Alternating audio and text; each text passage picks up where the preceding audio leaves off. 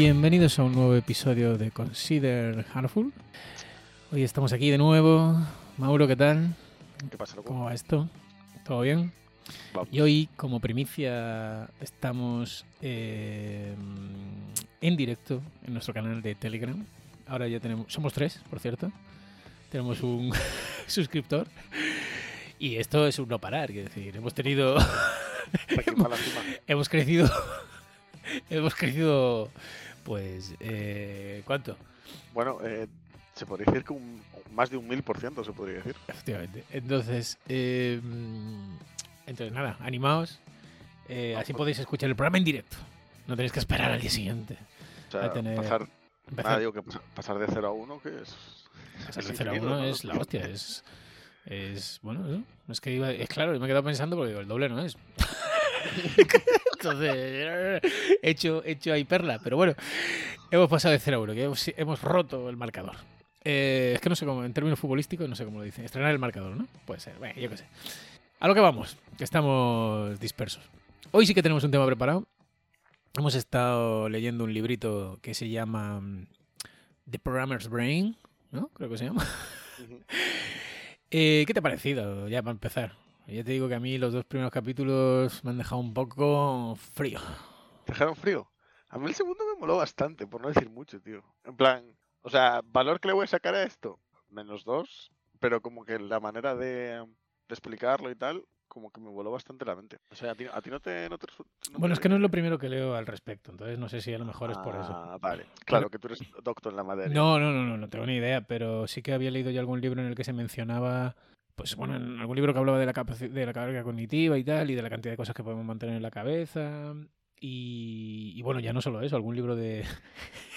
A ver, espacio pedante, algún libro sobre neurociencia, por supuesto. ¿eh? Porque, en fin, a mí eso es un tema que yo y la neurociencia somos uno. Eh, entonces, eh, ya había leído algo al respecto y, hombre, un poco. No sé, un poco. Eh, bueno, no sé si adelantar ya ese. Bueno, vamos a dejarlo para el final. Porque viene al final del segundo capítulo, entonces yo creo que podemos, podemos hablarlo ahí. Pero bueno, eh, entonces, ¿qué destacarías? Ha cambiado tu vida, ¿no? Me estás contando que ahora, gracias a este libro, tu forma de trabajar ahora va, va a cambiar brutalmente. Correcto. Yo es un libro que coloco en el top 1 de libros que me leí sobre neurociencia, la verdad. Eh, como único de la lista. Em, no, a ver, ¿qué destacaría? Joder, tío, yo la verdad no, nunca me había parado a leer sobre esto. Sobre cómo, cómo eso, en plan, cómo nuestro cerebro se comporta eh, a la hora de pensar sobre, sobre mientras programamos. Y sobre todo, procesa porque, vamos a decirlo, ¿no? Claro, cómo procesa la información, porque esto, eh, eh, por ahora, estamos- el libro se está centrando en la parte de lectura, ¿no? En plan, de interpretar Sí, cuando lees código y tal, y cómo, cómo nuestro cerebro interpreta el código mientras lo lee. Em, joder, hay una serie de cosas que dice el libro que ves clara, que, que dices tú, claro, o sea, yo esto lo tenía claro, pero eh, cómo lo explica me mola mucho, sobre todo cómo explica la parte en la cual, porque una persona con más experiencia es capaz de leer código más rápido. Porque esto es obvio, ¿sabes? En plan, es en plan, una persona que Sí. entra en una empresa, aunque tenga la misma experiencia, pero tiene menos conocimiento sobre el código, claro. o que, o que sabe mejor el lenguaje y tal, lo lee mucho más rápido. Pero, ¿qué es lo que hay detrás? ¿Pero por no? qué? ¿Por qué? Claro. ¿Por qué lo lee más rápido? ¿Por qué? ¿Por qué? ¿Qué hay ahí? Y total, al final lo que hay, pues es un salario más alto, ¿no? no, pero. Bueno, Bueno, pues no sé, si quieres empezamos a hablar de. Bueno, en el libro. En el libro. A, a mí me gusta un poco. Me gusta cómo lo enlaza, ¿no? Cómo empieza, ¿no? Hablando de los tres tipos de confusiones a la hora de leer código, ¿no? O sea, que tres cosas. Pues eso, una falta de conocimiento, una falta de. mm, de familiaridad con el código, ¿no? Me parece. Y y una falta de, de capacidad de proceso, ¿no? O sea, de, que el código, pues básicamente, bueno, eso luego, lo que luego nosotros denominaremos, hablando técnicamente, el código es una puta mierda. Pero lo único que sí me gusta de este libro, que, que, que, que es eso, que pone, digamos que enlaza, no sé, porque un tema gracioso, ¿no? Hace poco hablaba, hablaba alguien en una newsletter sobre que no hay evidencia científica, ¿no? Y aquí se da alguna evidencia sobre ciertas cosas, de por qué ciertas cosas funcionan. Eh, ciertas prácticas, ciertas tal, se, se relacionan con cómo funciona nuestro cerebro. Nuestro cerebro, no, nuestro cerebro, cerebro, cerebro verte conocido. y, y, y cómo. Y además se dan, se dan, se mencionan estudios científicos, quiero decir que no se basa en, la opinión de un fulano, sino que sí que hay, ciertos estudios y tal en el libro. Entonces, bueno, yo creo que, es, que, sí que es un buen punto de partida para, para argumentar ciertas cosas, ¿no? Y para saber por qué hacemos ciertas cosas. Entonces, bueno, se, habla sobre esos tres tipos de confusiones y luego se, luego se conectan con, con los tres procesos cognitivos que se llevan a cabo en el y... Con, los tres o con tres de ellos, ¿no? Supongo que habrá más y tal, pero no sé. Bueno, bueno eh, lo, tú que eres un experto neurocienciólogo. Bueno, de hecho, de hecho, se habla de tres y luego se menciona uno más. Eh. Y luego y se hace foco en un, en un subtipo de ese, ¿no? Pero, pero bueno, eso, o sea, al final se habla pues un poco de... Hombre, no, yo cuando leía libros de neurociencia, cuando me leí un libro de poco vamos a bajar el balón. Vamos a bajar el balón. ¿Te lo acabaste? Sí, me lo acabé. Y es bueno. Ah, bueno. Ah, vale, vale. Te lo puedo recomendar. ¿Quieres recomendárselo a, nuestro, a nuestra audiencia? Eh, no. Vale. Eh, no, porque es para gente con problemas. Quiero decir. es, no, llámalo neurociencia, llámalo autoayuda. Eh, sí. pero, pero bueno, eso que, que hay una respuesta primaria, ¿no? Que se, en fin, que hay como dos cerebros y tal. Y, y, y aquí, pues, explicar un poco parecido, ¿no? O sea, hay como una especie, una primera, una primera memoria, ¿no? Más, bueno, además se hace una comparativa con cómo funciona, como somos informáticos, pues nos hablan como si fuéramos idiotas. Dice, mira, esto es la memoria RAM, luego está el disco duro y luego está la CPU, ¿no? Básicamente Correcto, esos serían ¿no? los tres, los tres procesos cognitivos que se llevan a cabo y los enlazan con los tres. Con los nombres que podemos decirlos, ¿no? Porque llevamos igual 15 minutos de podcast y aún no, no explicamos nada. en plan, solo divagamos sobre sabes, cosas. No sé, pues habla de. No, pero...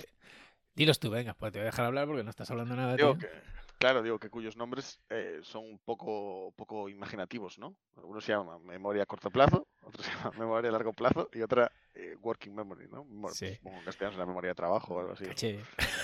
Eh, saberías cómo se llamará eso en castellano. Que aquí un neurólogo nos lo diga. Claro. Eh, interesante. Entonces, eh, pues básicamente, ¿no? Pues, eh, la memoria a corto plazo como que almacena cosas, pero muy pocas cosas, porque claro, yo cuando al principio del libro, bueno, la memoria a corto plazo como que almacena muy pocas cosas. De hecho, se dice que un máximo de 6, ¿no? En plan, parece que está, los estudios van a... Van a... Eh, después, la memoria a largo plazo, que es como que almacena el resto de cosas que podemos, que podemos recordar. Sí, y la working memory, que es como, por ejemplo, pues nos pone, pone el ejemplo del código y tal, ¿no? Cuando tú estás interpretando un código, cómo funciona y tal, como que tú has...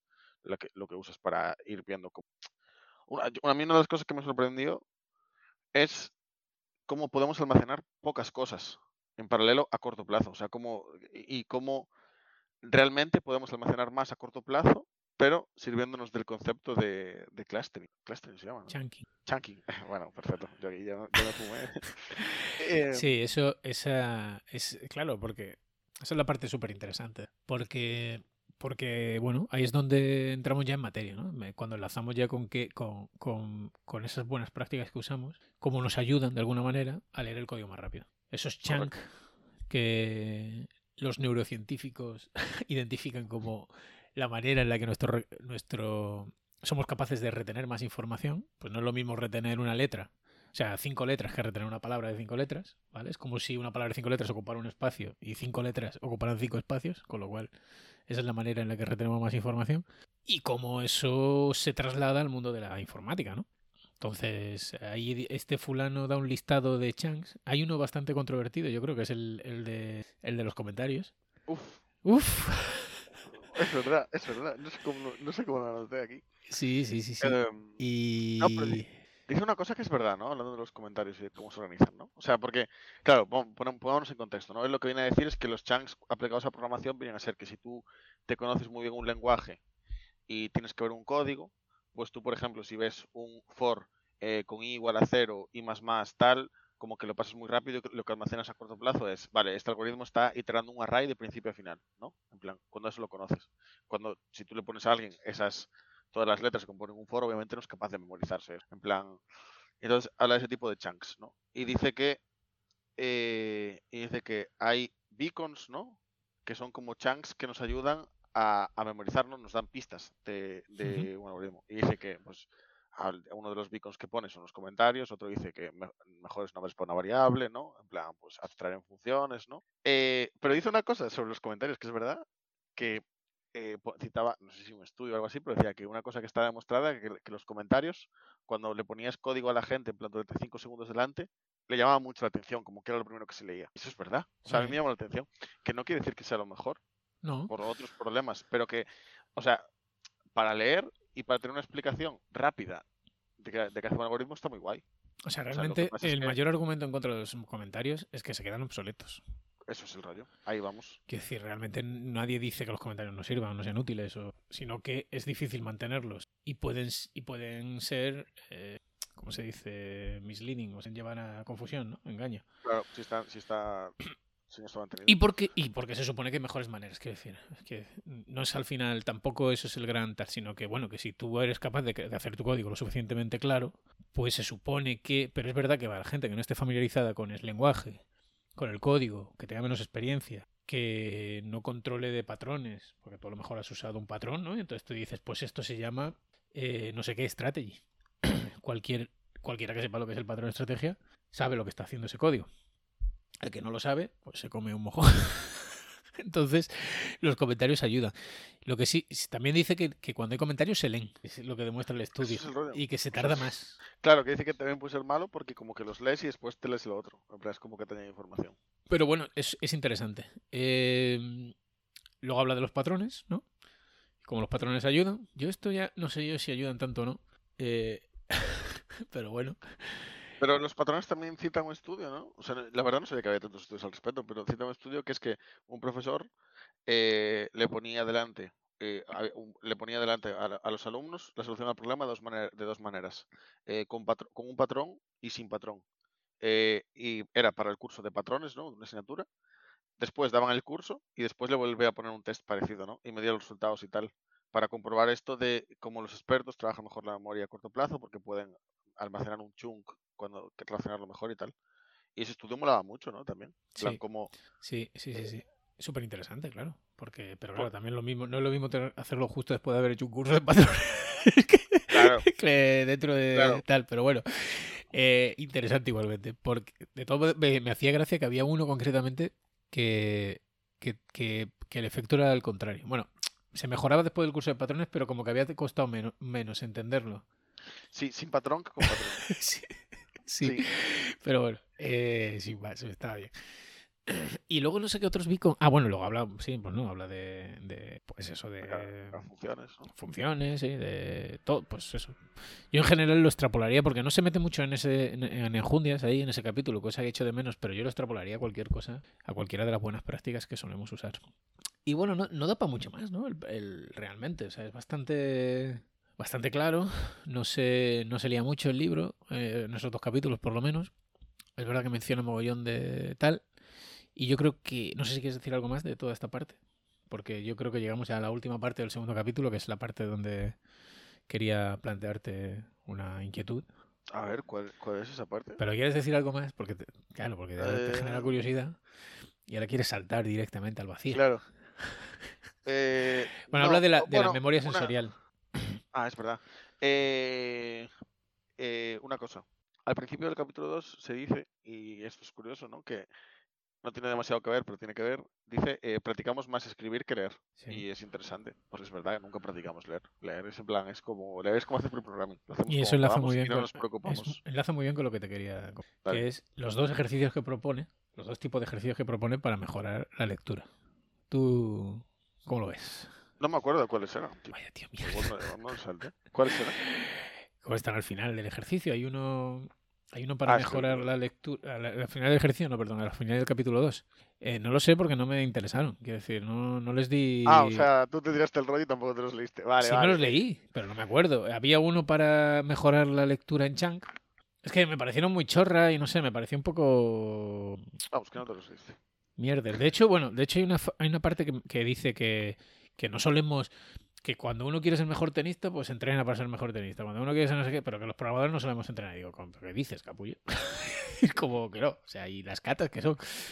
Y ahora, si quieres decir leer código, vale, leer código puede ser que no, que no nos... Pero es mentira, Claro. porque yo, tú cuando te enfrentas a un código nuevo, si colaboras con un proyecto open source o lo que sea, tío, yo qué sé, yo- tú tienes que leer código y al final eso no deja de ser una práctica para leer código. Pero- vamos. No sé, digo yo.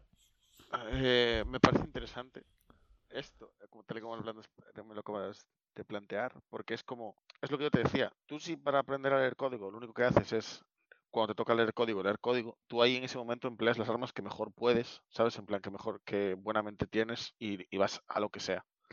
Y otra cosa es ponerte deliberadamente a entrenar como lo haces, ¿vale? Porque esto es como si me dices, no, es que a, programar aprendes mientras programas. No, pero también tienes que pararte y decir, y analizar y decir, vale, ¿cómo estoy programando?